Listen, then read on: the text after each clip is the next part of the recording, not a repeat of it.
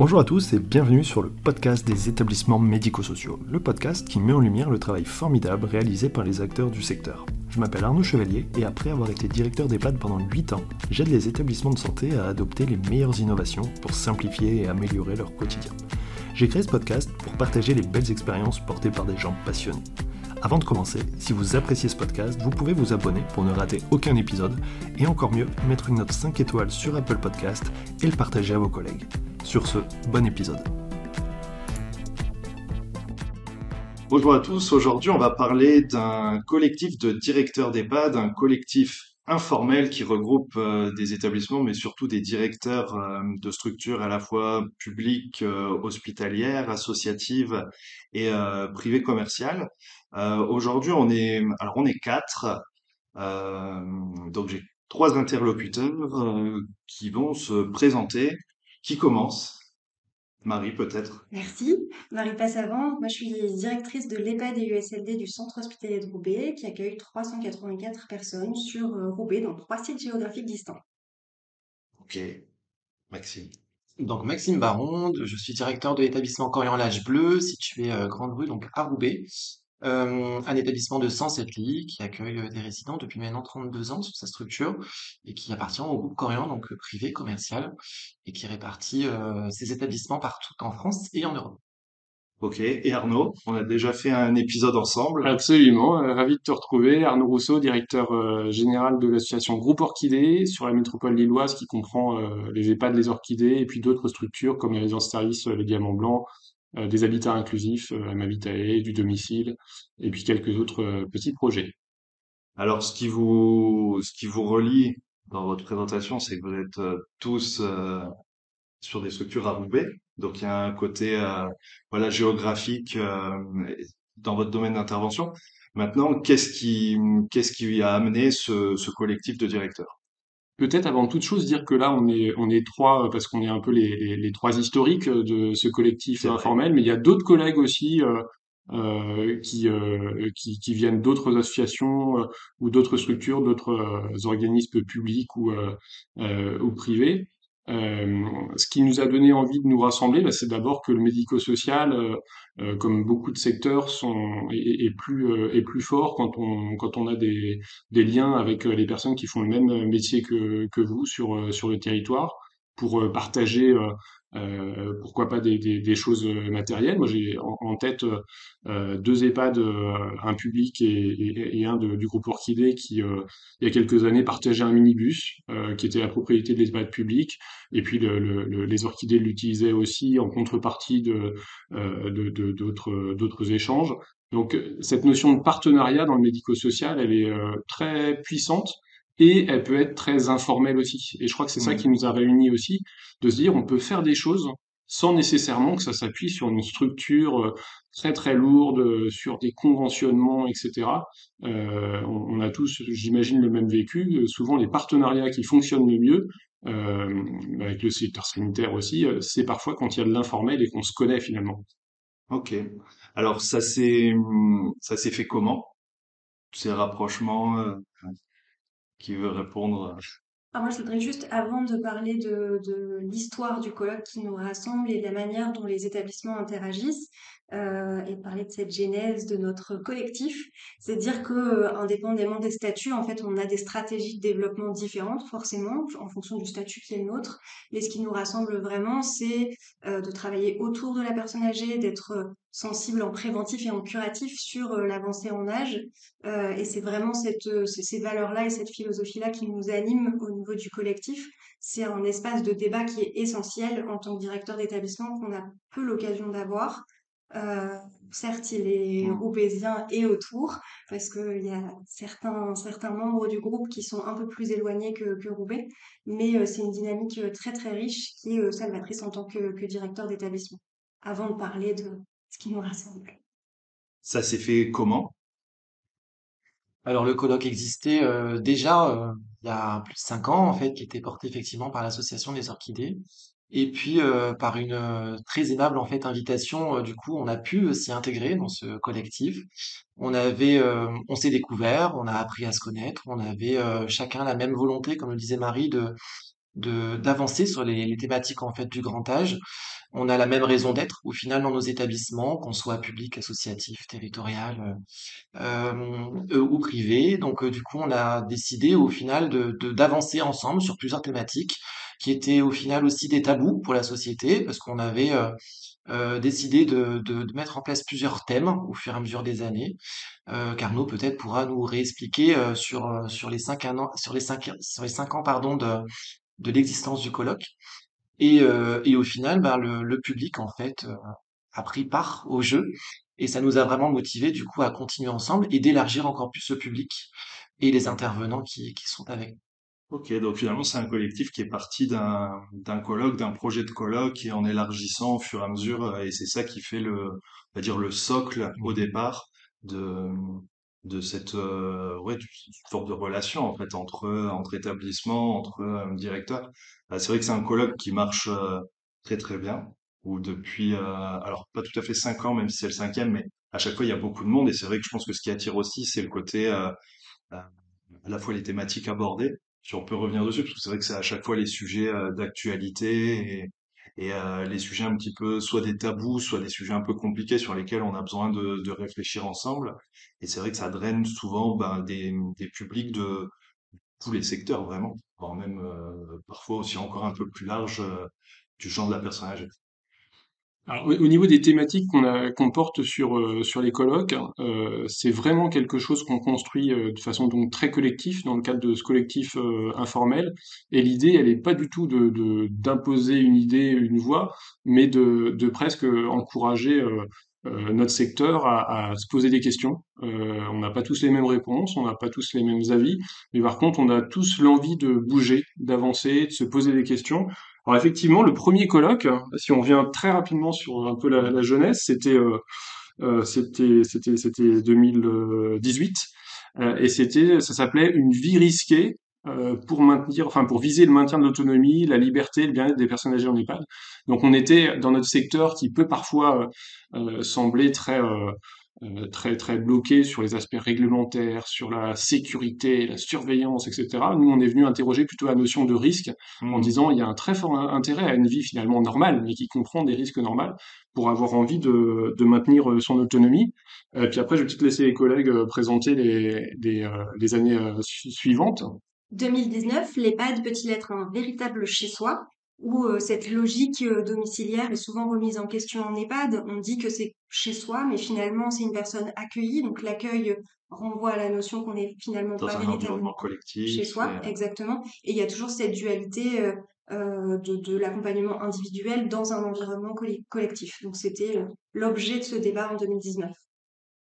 Ensuite, on a eu en 2020, même malgré la période Covid euh, qu'on a malheureusement vécue euh, dans, dans notre secteur et partout en France et dans le monde, euh, on a eu le- la thématique du résident en EHPAD, objet, acteur ou auteur. Donc du coup, ça hmm. portait vraiment sur la notion de, d'être acteur de sa vie, éviter l'isolement social, avoir une cohésion sociale, avec euh, des interventions de, de qualité en fait de plusieurs inter- intervenants euh, qui ont parlé vraiment de, de, de stopper l'isolement social, d'aller vers euh, une politique publique euh, autour du grand âge. Et, et voilà. Et puis l'année passée, en 2022, euh, la thématique, ça a été habiter en EHPAD entraîne-t-il une sous-citoyenneté?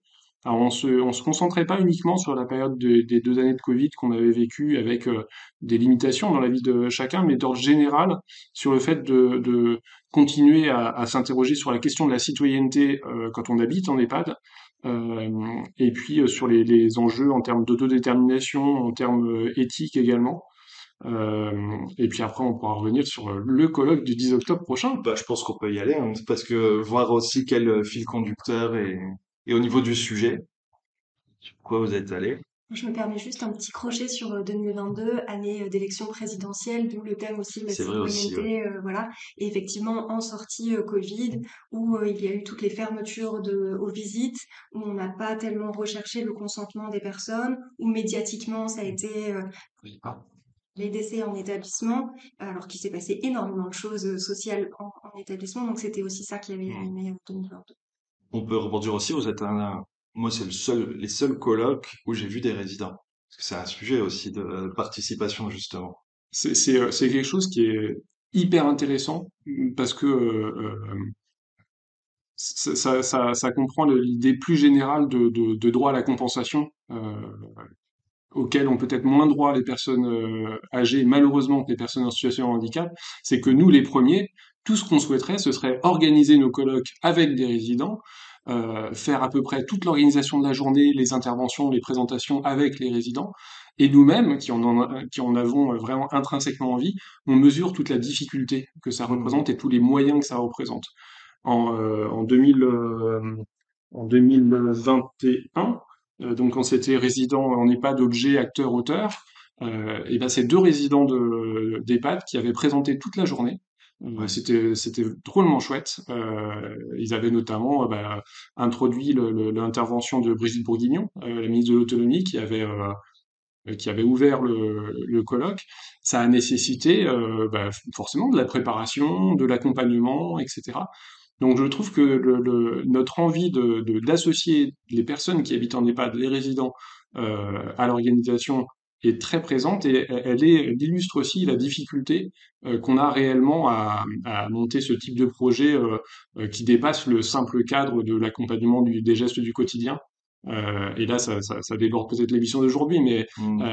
on, on, on revendique euh, le, le, droit pour des personnes âgées, quel que soit leur niveau d'autonomie, d'avoir aussi une vie sociale riche, un engagement citoyen, mais ça nécessite une compensation que, que, heureusement, et ça peut toujours s'améliorer, mais qu'on constate dans le secteur du handicap, avec l'engagement politique de compenser le handicap, malheureusement, pour les personnes âgées, on, on, on soutient l'autonomie, on est dans les gestes de la vie quotidienne, de la vie courante, euh, mais euh, nous, on a envie que, qu'ils puissent bénéficier de, de plus, c'est-à-dire d'une vie sociale et citoyenne pleine et entière. Et donc l'envie est très forte sur nos colloques d'associer euh, pleinement les résidents. Dans la réalité, pour être sincère, c'est pas facile à faire. Ben oui, et c'est pour ça que je pense que ça se fait quasiment jamais, et que c'est à la fois surprenant, mais ça change quand même beaucoup de choses dans la, la manière de même d'aborder les choses et les sujets en fait, parce que les résidents ils sont là, ils sont présents, ils sont sur l'estrade avec l'intervenant et ça ça a un impact. Bon alors pour euh, pas tenir le suspense trop longtemps, au mois d'octobre, sur quoi vous allez? On va sur la thématique de En EHPAD, je m'aime donc je suis, euh, qui traitera de, de l'utilité sociale, de l'estime de soi, des rapports affectifs qu'on peut avoir aussi et de la place de l'amour, qui est un, sujet euh, tabou à la fois pour les professionnels et surtout pour les familles, moins pour les résidents parce que c'est euh, la continuité naturelle de la vie, donc il y a moins de sujets là-dessus. Mais il y a un rapport à l'intime qui est un peu plus particulier, qui mériterait parfois d'être accompagné. Donc c'est un sujet qui est moins décomplexé dans, dans, le secteur du handicap.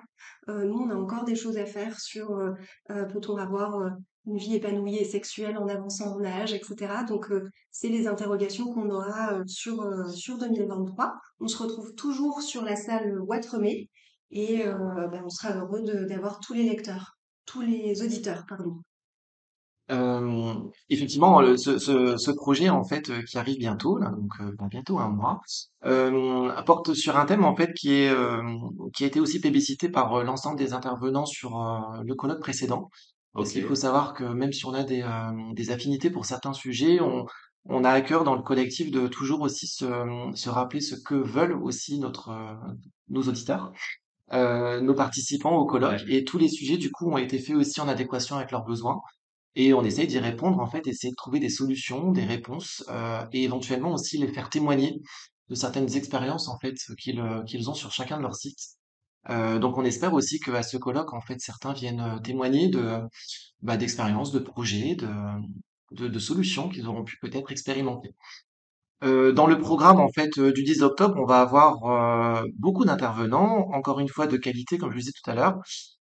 en particulier, donc on aura Nicole Poirier, donc qui est un, instigatrice en fait de l'approche Carpe Diem, basée au Québec, qui est déjà intervenue sur un de nos colloques, donc sur le Chiswa et la notion de risque euh, de, de, mémoire.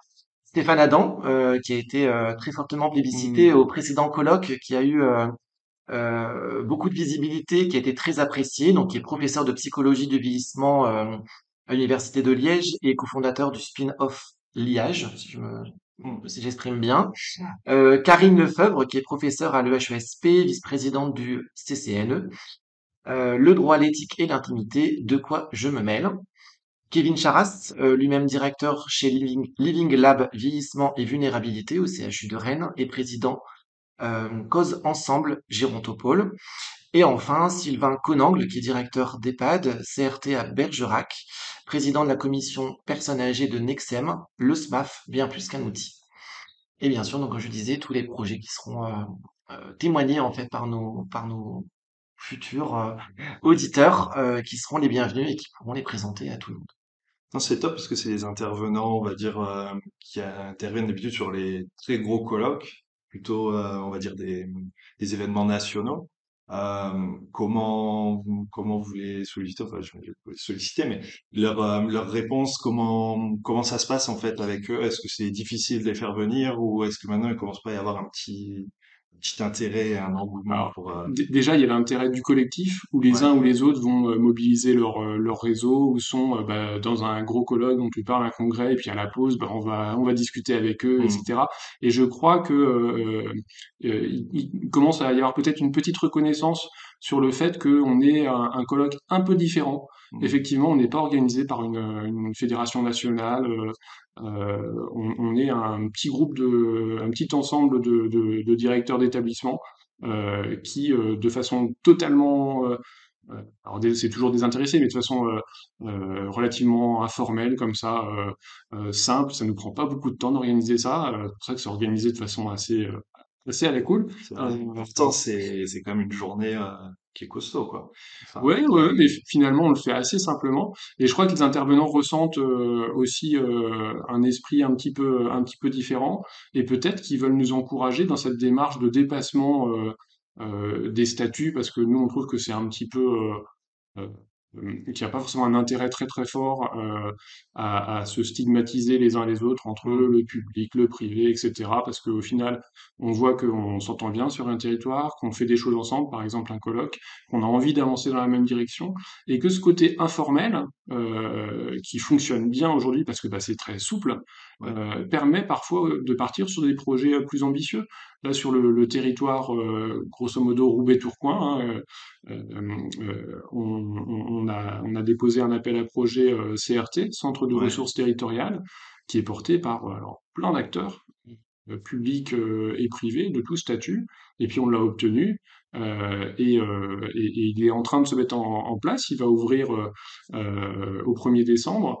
Et, et l'intérêt, c'est que les centres de ressources territoriaux, qui sont des très beaux outils, doivent s'appuyer et se basent euh, sur une logique partenariale. Euh, et là, on avait fait finalement, en faisant des petits colloques comme mmh. ça euh, dans notre coin, on avait fait une partie du chemin parce que bah, on se connaît, on s'apprécie et on a envie de faire des choses ensemble et on a envie de d'avancer ensemble. Okay. Après, il faut préciser aussi qu'il y a une liberté de compte dans le, le forum qui est très intéressant pour les intervenants aussi, et que les participants, je pense, reconnaissent et reviennent. Euh, il y a aussi le bagou d'Arnaud Rousseau qui fait que le réseau est là et le, les participants sont de qualité. voilà, il y a ça aussi, faut le souligner. Bah, c'est non, mais c'est vrai que c'est une, journée qui est vraiment bien structurée, bien organisée et qui, amène beaucoup de monde. Parce que finalement, par rapport à un grand colloque ou un congrès à Paris, je veux dire, euh, euh, vous avez, enfin, vous avez des chiffres sur, euh, enfin, moi, je vois quand même plusieurs centaines de personnes, non, à chaque fois. Ouais, de, sur les différents colloques, on est entre entre alors 270 et 350. donc effectivement, c'est c'est pas mal. C'est beaucoup et ça draine vraiment tout le monde. Moi, j'ai l'impression sur la région, quoi. Au moins au moins en France, même peut-être, euh, je sais pas, un peu plus. Plus loin, effectivement, au niveau de, de, des frontières, et aussi euh, la diversité dans le public, dans la mmh. participation qui est assez riche. Euh, tu soulignais tout à l'heure le fait que dans la participation au colloque, il y a des, des personnes âgées, euh, résidentes ou pas résidentes. Euh, c'est aussi un public qu'on retrouve dans le public, enfin, de, dans les participants. il y a des professionnels, il y a des familles et il y a aussi des personnes qui sont accueillies en EHPAD ou qui en tout cas euh, vieillissant d'âge pour diverses raisons et euh, participe. Donc ça, c'est intéressant de pouvoir toucher un public aussi qui va avancer en âge et qui à un moment donné aura besoin peut-être euh, d'autres soutiens, que ce soit à domicile, le centre de ressources territoriales ou en EHPAD, et de, de, pouvoir se mettre en accord parce qu'on sait que l'EHPAD, comme l'USLD d'ailleurs, doivent évoluer en, termes d'offres, en termes d'approche, en termes d'accompagnement. Euh, il y, a, un modèle qui parfois peut être un peu obsolète et c'est aussi au travers de ces colloques-là qu'on s'améliore, qu'on propose d'autres dispositifs, que nos établissements restent dynamiques et à la page en fait. Et dans le public aussi, euh, on retrouve euh, aussi des étudiants. On cherche à, aller toucher euh, les étudiants parce que bah, ça peut faire partie même un peu de la formation et de, la culture professionnelle, de d'entendre des gens qui vont présenter des façons différentes de concevoir l'accompagnement ou le fonctionnement. Et puis on essaye aussi toujours d'avoir un petit relais politique. donc on a eu notre, notre ministre délégué il y, a, il y a deux ans, mais on a souvent des députés, des, des, élus, et ça c'est très important aussi parce que je pense qu'on a un petit côté militant qu'on partage, qui, qui là aussi revendique la question des moyens parce qu'elle est absolument incontournable dans notre secteur, et notamment des, des, des ratios euh, mmh. de, de, professionnels, du nombre de TP, mais pas seulement, on revendique aussi une certaine vision euh, de ce qui est euh, euh la vie que peut avoir une, personne âgée, quel que soit son niveau d'autonomie, et puis le, fonctionnement d'un établissement qui peut, qui peut s'adapter à, cette orientation-là. C'est ce qui fait que les, thématiques, qu'on co-construit entre nous, mais aussi en écoutant euh, ce qui est dit à l'issue des, colloques par les participants, bah, elles ont toujours une, trame quand même qui est, euh, euh, qui, est à peu près la même, qui est de, euh, de changer un petit peu euh, ce modèle, pas pour le critiquer l'absolu, parce qu'il faut reconnaître le travail qu'on fait dans nos EHPAD et que nos professionnels font dans nos EHPAD, euh, il faut arrêter de taper sur les EHPAD. Et de l'intérieur, il faut savoir euh, euh, aussi avoir en avoir une analyse pour continuer à avancer et continuer à les faire progresser dans une voie qui est peut-être toujours celle de, de, de, la personne, de son envie de maintenir son autonomie, sa place dans la société, de l'ouverture des établissements. Et à notre petite échelle, j'ai l'impression que sur cinq ans, on a quand même fait avancer un peu la réflexion avec, avec plein de collègues et on en est vraiment ravis. Ok, c'est vrai que alors je rebondis sur l'aspect étudiant et je pense que c'est super intéressant, d'autant que en général les congrès, les colloques, c'est pas tellement accessible aux étudiants, ne serait-ce que pour des questions de, de prix d'entrée. Euh, vous euh, vous êtes euh, vraiment pas cher. Enfin, c'est un colloque, je veux dire, qui est vraiment accessible à tous. Bah, c'est un colloque en fait euh, qui se fait en toute humilité en fait euh, entre nous et pour les autres pour répondre à des questions de santé publique et, et croiser nos regards. Donc effectivement, quand on, on donne en fait un, un tarif d'entrée à 30 euros pour euh, pour la majorité des personnes, il y a aussi un tarif qui est donné du coup pour les étudiants, les retraités, euh, qui est à 20 euros. Euh, bien sûr, après, si on doit, ben, on peut s'adapter en fait pour, mmh. pour trouver des solutions afin qu'ils puissent avoir accès à ce colloque. On offre aussi en termes de logistique, comme on disait tout à l'heure, le temps de préparation, c'est pas que trouver des intervenants, c'est aussi trouver des entreprises qui viennent proposer leurs solutions et, et s'installer pour euh, mettre en place un stand, participer aussi aux échanges dans les questions-réponses. Et, euh, et on, on essaye aussi dans la logistique de trouver une solution de repas pour le midi, parce que mmh. le colloque se passe sur une journée entière. C'est un colloque quand même qui, euh, qui, qui, nourrit beaucoup de sujets, donc si les personnes n'ont pas de quoi se, se, restaurer le midi, ça peut être compliqué. Euh, donc euh, dans ce tarif est inclus aussi le repas, euh, ce qui permet du coup aux personnes de rester jusqu'au bout. Et puisqu'il y a aussi un moment d'échange et de discussion et de voilà notamment de réseau mais de se connaître en fait. C'est ça. Et, après au niveau financier, on va leur les remercier quand même. On peut aussi faire un, un, un tarif très très bas de 30 euros pour la journée aussi parce que la ville de Roubaix nous met à disposition la salle Ouattremé gratuitement mmh. et les moyens techniques de Sono et on tient vraiment à les remercier. Et on va jusqu'au bout du bout dans le partenariat parce que le temps de repas euh, a été travaillé l'année dernière avec les papillons blancs pour les personnes en, en situation de handicap et contribuer aussi à l'insertion et au public qui se mélange parce que c'est deux sections bien bien distinctes au niveau administratif, euh, handicap et personnes âgées, alors qu'il y a énormément de ponts euh, à faire. C'est beaucoup de sujets qui se recoupent et puis c'est toujours la logique de l'accompagnement. Euh. Et ce sera peut-être le thème de, du colloque 2024. Exact. D'accord. Et ça redonne la place aux usagers, en fait. Comme nous, ils interviennent, là aussi, ils interviennent aussi, mais autrement. Ok. Alors, on a beaucoup parlé du colloque, ce qui était le l'objectif principal. Je reviens sur la notion de collectif quand même. Euh, donc, vous êtes parti d'un colloque, ce qui vous amène ensuite à être capable de répondre à des projets ensemble peut-être plus facilement parce que bah, il y a la capacité de se parler, de travailler ensemble, c'est super. Et est-ce qu'il y a d'autres choses? Est-ce que ça vous apporte euh, à chacun de cette notion de collectif? Bah déjà, c'est l'occasion de, de se rencontrer, de sortir de notre quotidien, de redonner de l'énergie éventuellement dans des projets et de ne pas se sentir seul, parce que dans notre quotidien, nos équipes, on peut en être très fiers de ce qu'ils font et de nous-mêmes en fait. euh, souvent, on est derrière notre bureau en train de trouver des solutions et des fois, on réinvente le fil à couper le beurre, euh, chacun de notre côté. Mm. Euh, donc déjà se retrouver, parler avec des gens qui sont d'univers différents. On a aussi euh, dans notre collectif euh, euh, un syndicat donc de, de personnes retraitées. Donc c'est c'est pas que non plus que des directeurs. Donc c'est on élargit aussi le les, les sources en fait de Mm. solutions. Euh, c'est aussi dans le cadre du CRT qui arrive et qui euh, qui est porté par par les structures en fait. va pouvoir en fait nous proposer des, des formations, proposer en fait peut-être des solutions en fait de vie ma vie dans des dans des dans des situations particulières et puis répondre au cahier des charges bien entendu de, défini par les tutelles. Euh, et après ben forcément des questions de santé publique, c'est quand même notre secteur euh, qui doit y répondre, le médico-social, le sanitaire. Euh, Marie représente aussi le sanitaire avec le CH de Roubaix. Euh, les habitats alternatifs portés aussi par les orchidées, euh, si besoin pour Corian, euh, ou même les autres groupes privés euh, où aussi on a des résidences services. Donc en fait, on peut on peut Mm. mixer tous nos tous nos regards. Et c'est aussi de façon pratique au quotidien, si on a une interrogation sur euh, une pratique, je, je vais donner un exemple où on s'interrogeait sur l'achat des oreillers de notre côté, ben, on questionne le collectif sur quelles sont vos pratiques et euh, comment on s'en inspire. euh, voilà, donc c'est aussi des choses au quotidien pour éviter la solitude parfois d'un établissement euh, qui, qui est intéressante au travers de ce collectif, quoi. Ouais. Recrutement de médecins coordonnateurs. Ouais. C'est toujours des problématiques en fait qui nous touchent au quotidien. Forcément, euh, plus on en parle avec ceux avec qui on travaille bien, mieux ça peut marcher. Ouais. Et on a des outils pour nous aider, hein. Un WhatsApp, euh, Ouais. euh, voilà. Oui, comme quoi c'est pas si compliqué. Alors ce sera ma dernière question, je sais pas.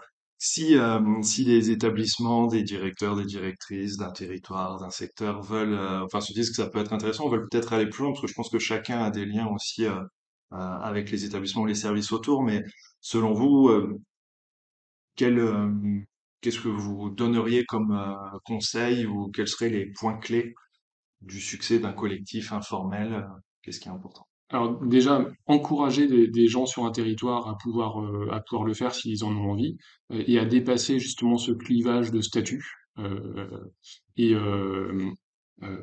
après, peut-être le, conseil principal, c'est d'avoir quand même un, un projet en commun. Nous, là, c'est le, c'est le colloque euh, annuel, ça peut être autre chose, mais d'avoir quand même une finalité, un résultat qui est très fédérateur. Euh, et après, nous, ce qui, à mon avis, fonctionne bien, c'est le côté informel. Euh, parce que bah, il n'y a pas de machine en fait. On s'interroge, on est en train de s'interroger sur savoir est-ce qu'il faut qu'on crée une association senior et partenaire euh, pour pouvoir avoir une, forme d'autonomie, pouvoir déposer des choses au titre de cette personne morale, etc. Ça peut être euh, toujours dans les tuyaux et en même temps le côté informel, bah, il est super parce que euh, un directeur d'EHPAD ça a aucun temps en, Mm. dans sa journée, dans sa semaine, et, et là bah, il n'y a pas de machine à faire tourner. Euh, c'est purement informel et ça marche aussi bien comme ça. Ouais, il y a, hum, c'est pas une question de responsabilité, mais c'est vrai que c'est plus simple en fait. C'est fluide et puis chacun fait en fonction de ses capacités, son temps, de ce qu'il veut, de son, voilà, sans, sans aller, euh, oui, s'engager en fait vis-à-vis des autres, quoi. Même Ça, c'est le euh, caractère euh, non obligatoire, en fait, ouais, qui, qui change tout. Et euh, la sympathie de chacun, évidemment, mais c'est c'est- c'est ouais, ça, en fait, qui fait qu'on a envie d'y être. On n'est pas obligé. Et puis aussi une valeur de transparence aussi dans les propos qu'on porte, euh, ceux que déjà on défend pour euh, nos entités, et puis ceux aussi euh, pour lesquels on doit répondre sur le terrain en termes d'humanité, euh, de prise en soin, d'accompagnement. C'est une question de vision et de valeurs communes au départ et de se retrouver. Ok. Euh, j'avais une question alors pour euh, par rapport au colloque, pour revenir sur le colloque, la possibilité de présenter des retours d'expérience. Comment on fait? On contacte qui? Alors, bah, il faut envoyer un petit mail sur euh, sur la fiche. On voit euh, l'adresse mail, c'est senior et partenaire avec un alors senior avec un S et partenaire avec un S gmail.com. D'accord. Euh, et l'idée c'est alors c'est on est vraiment sur des, présentations très très courtes puisque c'est des pitchs de deux minutes. Ok. Euh, on a déjà un certain nombre de, de projets qui sont qui sont présentés qui qu'on qu'on doit retenir ou pas, Euh, mais il y a encore possibilité de de présenter quelque chose. L'idée, c'est que ça colle vraiment avec la thématique du, du colloque, que ce soit plutôt un projet de terrain mené dans un établissement et que ça colle avec cette, cette notion de en EHPAD, je m'aime donc je suis. Ok. Tout est disponible sur les réseaux sociaux. Les euh, possibilités de s'inscrire, c'est euh, Hello Asso. Il me semble, il faut taper Hello Asso les orchidées sur Google. Ça doit être ça. Ou si on tape Hello Asso en EHPAD, je même donc je suis, Ça marche on va aussi. tomber aussi sur le, sur la page. Ok, parfait. On fait comme ça. Et ben merci. Et puis ben bon colloque le 10 octobre. C'est ça, 9h, Roubaix, salle Poitrevet. Merci à toi Arnaud. Merci. Merci d'avoir écouté l'épisode jusqu'au bout, j'espère que le sujet vous a plu et qu'il vous inspirera. Pour m'aider à faire connaître le podcast, abonnez-vous sur votre plateforme d'écoute préférée ou notez-le et partagez-le sur vos réseaux sociaux. N'hésitez pas à me contacter sur LinkedIn pour toute remarque ou proposition de sujet. Bonne journée et à bientôt sur le podcast des établissements médico-sociaux.